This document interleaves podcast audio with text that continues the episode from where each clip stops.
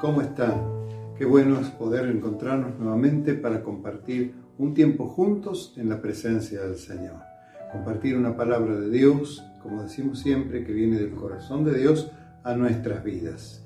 Y qué bueno es poder comenzar este tiempo y esta semana sabiendo que Dios guiará nuestros pasos a través de una palabra rectora, una palabra que nos motive, que nos energice espiritualmente hablando y que ilumine nuestro entendimiento y nos dé sabiduría para tomar las decisiones correctas. Y pensando justamente en eso, muchas veces la gente pregunta, ¿cuál es la clave del éxito? Cuando miramos a personas exitosas, pensamos, ¿por qué yo no tengo éxito? ¿Cómo me gustaría ser como fulano, como aquel, como el otro? Y hay muchísimos congresos y seminarios y cientos de libros que hablan acerca de autoayuda, de cómo de ser exitosos. Lamentablemente muchos de ellos nos dan fórmulas que son totalmente o diametralmente opuestas a los principios de Dios. Pero sabe una cosa, Dios tiene respuestas y mirando la palabra del Señor encontramos algunas claves espirituales que Dios nos deja para poder ser personas de éxito. La palabra éxito no está siempre solamente atada a los negocios, a las empresas o a la fama. No, de hecho la Biblia habla de prosperar y cuando utiliza esa palabra no siempre tiene que ver tampoco con finanzas, sino que tiene justamente que ver con tener éxito. ¿Y qué nos dice la palabra de Dios acerca de esto? Bueno, hay un pasaje de la escritura en Proverbios, que es un libro de sabiduría, escrito por Salomón, el hombre más sabio de aquellos días, capítulo 3 y el verso 5 en adelante. Dice así, confía en el Señor con todo tu corazón, no dependas de tu propio entendimiento, busca su voluntad en todo lo que hagas y Él te mostrará cuál camino tomar. No te dejes impresionar por tu propia sabiduría, en cambio teme al Señor y aléjate del mal. Entonces dará salud a tu cuerpo y fortaleza a tus huesos.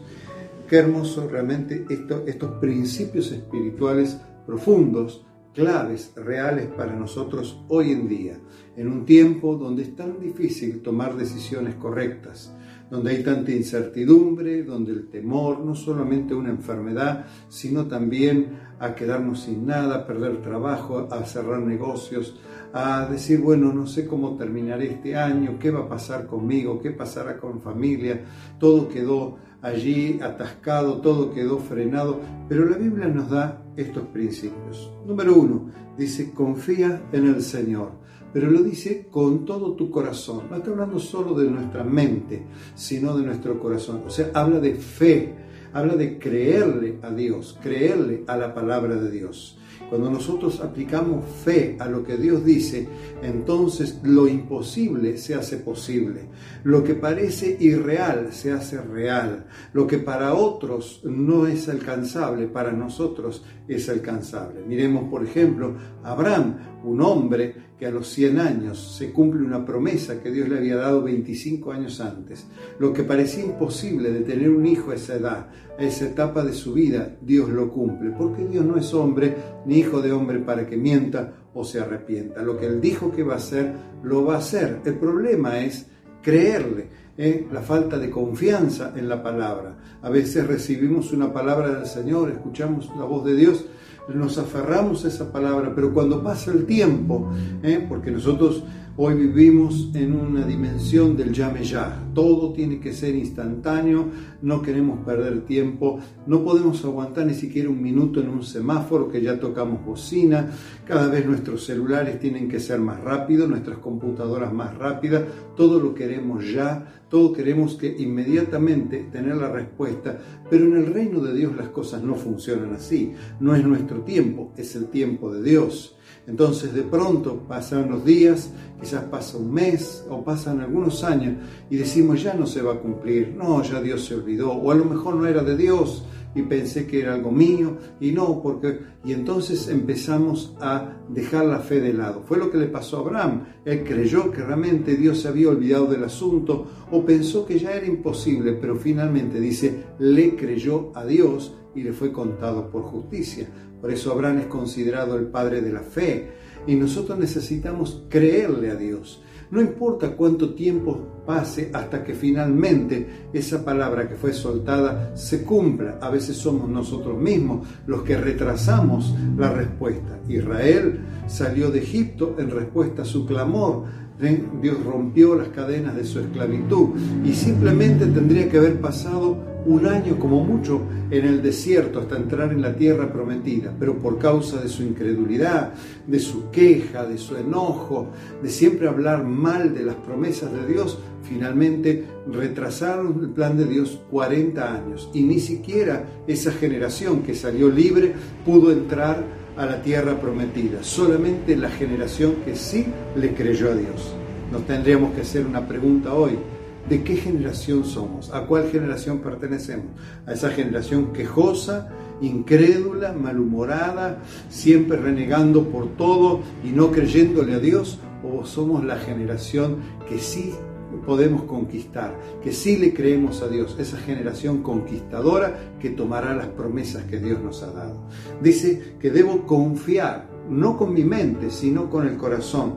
Dice, no dependas de tu propio entendimiento o de nuestra propia sabiduría. Bueno, yo tengo experiencia en la vida, a mí la experiencia me ha enseñado y me ha enseñado esto y me ha enseñado lo otro, pero hay momentos en la vida donde todo nuestro caudal de experiencia nos sirve absolutamente para nada y nos encontramos frente a la disyuntiva de no saber qué decisión tomar, no saber qué hacer y entonces nos agarramos la cabeza, nos sentimos solos, abandonados y hasta nos desesperamos frente al problema. Es simplemente porque no creímos a la palabra, porque no confiamos plenamente en Dios, no con nuestra cabecita, sino con nuestro corazón. No aplicamos fe a la palabra. La palabra de Dios hace, o la fe, mejor dicho, en la palabra de Dios, hace que lo imposible se haga posible. En segundo lugar, dice, busca su voluntad en todo lo que hagas. Bueno, ahí es un desafío grandísimo nosotros siempre decimos, quiero hacer tu voluntad. Amén. Muchas veces cuando estamos en una reunión y escuchamos al predicador preguntar cuántos quieren hacer la voluntad de Dios, levantamos la mano fervientemente y hasta lo hacemos con sinceridad. El problema es cuando nos enfrentamos a lo que realmente Dios quiere. Y ahí se produce un choque entre nuestra voluntad y la voluntad de Dios. Y ahí comienzan los problemas bueno, yo sí te quiero seguir, pero lo que pasa es que yo lo quiero hacer de esta manera. Encontramos, por ejemplo, la vida de un profeta llamado Jonás. Fue un hombre llamado por Dios, era un profeta de Dios.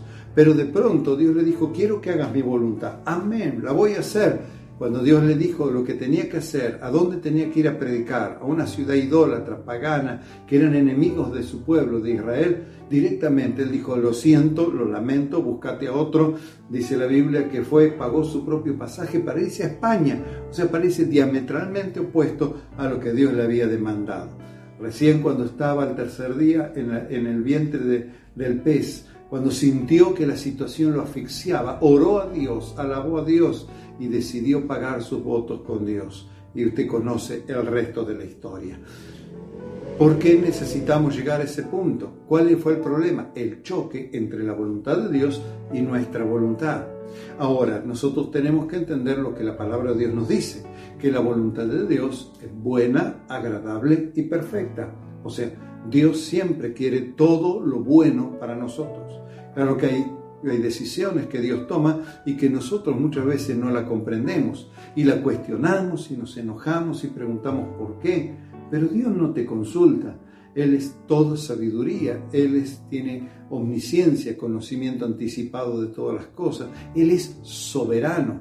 Por un lado decimos que es nuestro Señor, pero cuando confrontamos con su voluntad nos rebelamos. Entonces, ¿cómo podríamos tener éxito? si una de las claves del éxito en la, vida, en la vida es buscar su voluntad en todo lo que hagamos, no en algunas cosas, porque ese es otro problema. A veces pretendemos o queremos que la voluntad de Dios se haga en aquellas cosas que nos parecen imposibles de solucionar. Un buen criollo es cuando decimos que las papas nos queman. Pero la realidad es que Dios quiere manifestar su voluntad en todas las cosas, en todos los órdenes, en todo momento de nuestra vida. Porque si Él es Señor, Él es dueño y nosotros somos sus siervos. Pero aún así Dios en su amor y en su bondad nos llama amigos, Por lo tanto, Él quiere que además comprendamos que su voluntad es buena, que en segundo lugar es agradable, que tiene que traernos gozo y alegría cumplir lo que Dios nos mandó hacer, porque el resultado final siempre será la bendición de Dios. Y en tercer lugar, es perfecto. Quiere decir que Dios no comete errores, aunque vos y yo no entendamos lo que hoy Dios nos pide, lo que hoy Dios quiere de nosotros. No es cuestión de cuestionarlo, valga la redundancia, sino de creerle, de aceptarlo, de amarlo y de adorarlo. Entonces, la segunda clave es buscar a Dios en su voluntad en todo. El resultado es que Él va a mostrarnos qué camino tomar. Él va a guiarnos a tomar las decisiones correctas en la vida. No hay nada peor que de pronto perdernos y que el GPS no nos funcione. Imagínate, decimos, bueno, si yo me pierdo y tengo el GPS en, el celular, me va a guiar. El problema es que si te perdiste y encima se acabó la batería del celular, ya no hay GPS. No sabemos qué camino tomar, no sabemos qué dirección eh, eh, ir, no sabemos qué decisión tomar, pero necesitamos la guía correcta. El GPS divino nunca pierde su batería, al contrario, siempre estará guiándonos en la manera en que nosotros busquemos a Dios. Tercero, dice, no te dejes impresionar por tu propia sabiduría. Aquí no es solamente una cuestión de experiencia, sino también de nuestro conocimiento. ¿Está mal conocer la Biblia? No, al contrario, por favor, es donde más tenemos que ubicarnos y buscar. ¿Está mal tener sabiduría o conocimiento eh, de ciencia, de arte o de lo que hagamos, que seamos expertos en lo que hagamos? No, para nada, al contrario, eso es bueno. El problema es cuando solamente nos basamos en nuestra experiencia y en nuestro propio conocimiento personal. Y entonces ahí de pronto no siempre el resultado final será el correcto. Dice, no te dejes impresionar. ¡Wow! Y pero yo ya tengo años en esto, no que me van a venir a decir a mí, yo no necesito que nadie me diga lo que tengo que hacer, Uh, yo he tenido éxito en esto, en aquello, y de pronto recurrimos al archivo del pasado a ver los momentos de gloria que hemos tenido. Son buenos, sí, el problema es que no siempre todo lo pasado nos sirve ni para el presente, ni mucho menos para el mañana. Dios nunca se queda en el pasado. A mí me llama la atención que cada vez que David tenía que salir a una batalla contra sus enemigos, él en su oración oraba por dos cosas. Número uno, le preguntaba a Dios, ¿me entregarás a mis enemigos en, en mis manos? Si la respuesta era sí, le hacía una segunda oración y él decía, ¿cómo debo enfrentarlos? Él no se basaba en victorias pasadas, sino que él siempre sabía que Dios tenía algo nuevo para él. Profeta Jeremías en el libro de Lamentaciones dice, nuevas son cada mañana tus misericordias. Dios tiene estrategias nuevas todos los días, tiene pensamientos nuevos, es una fuente inagotable de verdades profundas y de la guía que Él tiene para nosotros necesitamos comprenderlo, necesitamos aferrarnos a su palabra. No te impresiones por las victorias del pasado, aunque ayer mismo hayas tenido éxito en algo que emprendiste por una buena decisión, eso no significa que hoy o que mañana se va a repetir el resultado. A veces nos guiamos en eso esto es como cuando de pronto los salmistas, o vemos en una reunión un domingo, vemos que una canción determinada movió la gloria de Dios y todos fuimos llenos del Espíritu y hubo una, una reunión maravillosa. ¿Qué es lo que pensamos? Al domingo siguiente dijimos, usemos la misma canción. Fue la canción la que dio el resultado. No, nunca fue la canción, fue Dios. Y podemos repetir la misma canción cien veces y no sucede nada porque no es una cuestión de métodos, no es una cuestión de sistemas, no es una cuestión de sabiduría humana, esto viene de Dios, es una cuestión de sabiduría de Dios. David consultaba si eh, los enemigos eh, serían derrotados y luego le preguntaba a Dios cómo derrotar a sus enemigos. Y si miramos bien, Dios siempre le daba estrategias distintas, aunque fueran los mismos enemigos, porque Dios no es aburrido, Dios siempre es creativo y Dios siempre está activo con una palabra de fe para nosotros. Dice allí, no te dejes impresionar por tu propia sabiduría. En cambio, número cuatro, dice, teme al Señor y aléjate del mal. Temer a Dios no tiene que ver con miedo, sino con reverencia. significa amarle a Dios por encima de cualquier cosa. Jesús preguntó a un hombre un día cuál es el primer mandamiento. ¿Eh? Amarás al Señor tu Dios con toda tu mente, con toda tu alma, con toda tu fuerza, con todo tu ser. Amarás a Dios. Dios lo único que quiere es que le amemos. Jesús dijo, no me eligieron ustedes a mí, yo los elegí a ustedes. No me amaron ustedes a mí, primero yo les amé a ustedes. Por amor, Él fue a la cruz del Calvario. Por amor, soltó las últimas palabras en esa cruz, pidiendo perdón sobre la multitud y sobre la humanidad, porque no tenían conciencia de lo que estaban haciendo.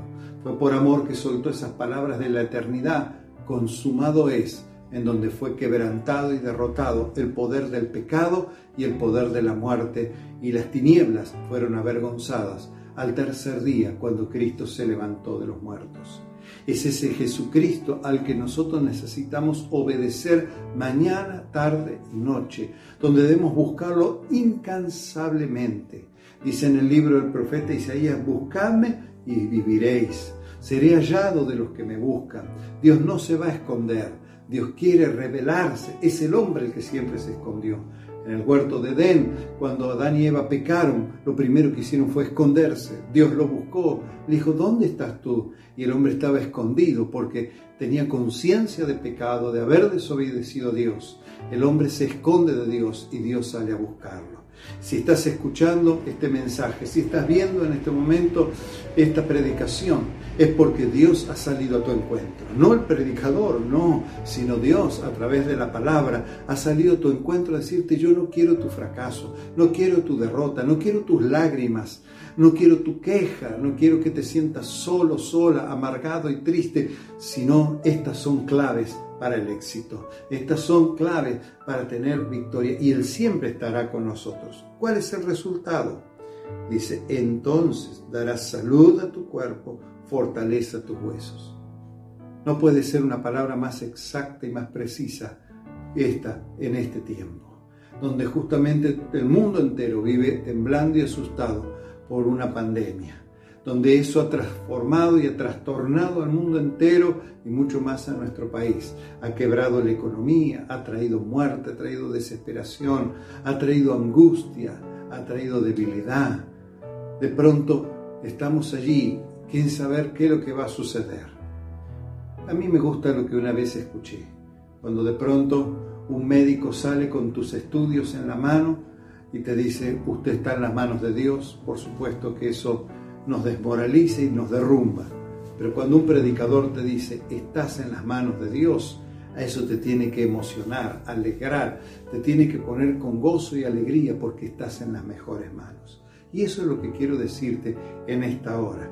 Dice, traerás salud a tu cuerpo, espiritualmente, espíritu, alma y cuerpo sanos, libre de toda opresión, de todo temor, de toda angustia. Dice, este pobre clamó eh, a Jehová y lo libró de todos sus temores, de todas sus angustias. ¿Eh? La Biblia nos enseña que Él quiere que caminemos en libertad, en una libertad mental, espiritual, física, donde el diablo que nos ha tenido encadenado con angustia, con temor, con enfermedad, con vicios, con drogas, con alcohol, con pecado, con ocultismo, con fracasos, con frustración, y la cadena podría ser mucho más larga, donde todo eso nos ha tenido oprimidos, Cristo nos hace libres pero solamente si le creemos a Dios, si ponemos nuestra fe en Él, totalmente dependiendo de Él. Dice la palabra del Señor y traerá fortaleza a tus huesos. ¡Ah, qué bueno es eso! ¡Qué bueno es eso! él quiere traer fortaleza a nuestros huesos. Él quiere fortalecernos para que seamos fuertes frente a cualquier adversidad. Levantarnos como un ejército poderoso sabiendo que Él va adelante dándonos la victoria. Y aún dice algo más. ¿eh? Hay otra clave más, una clave aún para las finanzas. Dice, honra al Señor con tu riqueza y con lo mejor de todo lo que produces. Entonces llenará tus graneros y tus tinajas desbordarán de buen vino. Dice otra versión, honra al Señor con tus bienes. ¿Mm? Qué bueno es eso, saber sembrar en el reino de Dios, darle a Dios lo que es de Dios, bendecir, honrar al Señor con nuestras ofrendas. Dale al Señor, pastor, pero estamos en tiempos difíciles, son los mejores tiempos para ofrendar. Aquel que puede ofrendar no de lo que le sobra, sino justamente en los tiempos de mayor escasez, es donde serán, vendrán tus días de mayor cosecha, porque Dios no le debe nada a nadie. Cuando aplicamos estos principios, entonces siempre, fíjate que siempre que Dios nos da un principio, hay un resultado. Claro que sí. Número uno, si confío en el Señor con todo mi corazón ¿eh? y no dependo de mi propia experiencia, allí entonces Él me, me mostrará el camino que tengo que tomar me dará las decisiones correctas, me dará la sabiduría del cielo. Si de pronto no me dejo impresionar por mi propia sabiduría humana, por mi propio conocimiento, eh, me alejo del mal y temo a Dios, Él dará salud a mi cuerpo, fortalecerá mis huesos. Y si soy generoso en ofrendar y en bendecir a Dios y también honrar a Dios con mis bienes, entonces Él traerá abundancia a mi casa. Siempre que aplico un principio espiritual, tendré un resultado final. ¿Qué quiero decirte con todo esto en este día? Que este es un tiempo que Dios nos está dando para depender únicamente de Él, más allá de las tormentas de la vida, más allá de los conflictos que tengamos que enfrentar, más allá de cualquier problema, por más difícil que sea, confía en el Señor de todo tu corazón. No dependas de tu propio entendimiento, busca su voluntad en todo lo que hagas y Él te mostrará cuál camino tomar. Permitime esta mañana orar por vos, porque estoy entendiendo que esta palabra es para alguien que necesita tomar decisiones importantes. Es para alguien que se siente solo o sola frente a la vida y frente a las circunstancias, no sabe qué camino tomar Muchas veces la desesperación golpea nuestra puerta, golpea nuestra mente.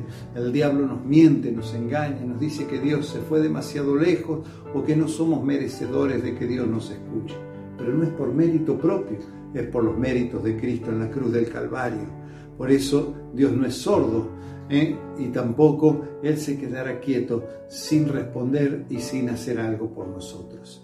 Por eso oro a Dios para que esta palabra y estos principios espirituales, que son claves de éxito, nos ayuden a avanzar, a crecer y a desarrollar todo el inmenso potencial que Dios ya ha puesto en nuestras vidas. Pastor, pero lo que yo necesito es un milagrazo. Bueno, estás en el mejor lugar porque el experto en milagros se llama Cristo y Él hoy puede hacerlo si te atreves a creer, porque la Biblia dice, al que cree, todo es posible. Oramos al Señor. Padre, te doy gracias en este día, porque vas delante nuestro abriendo caminos. Adereza mesa en el desierto en presencia de nuestros angustiadores. Eres el que saca agua de la roca, Señor, el que envía pan del cielo a través de la palabra. Eres el que hace que lo imposible se haga posible. Por eso confiamos plenamente en vos, confiamos en tu palabra, creemos, Señor, que este mensaje es para alguien que hoy está necesitando esta revelación del Espíritu, rompiendo cadenas, ataduras y trayendo paz al corazón de quien recibe esta palabra. Señor, declaramos en fe que esta palabra no volverá vacía, que va a producir el fruto para el cual ha sido enviada con un propósito divino y tendremos testimonios y respuesta de lo que estás hablando en este día. Bendigo la vida de cada persona que está recibiendo esta palabra, no en su cabeza, sino en su espíritu, y la está regando con fe. Entonces será una semilla que producirá a 30, a 60 y a 100 por uno. Yo te alabo, te bendigo y te doy gracias porque es un tiempo de victoria, es un día de bendición en el nombre precioso de Jesús. Amén y amén.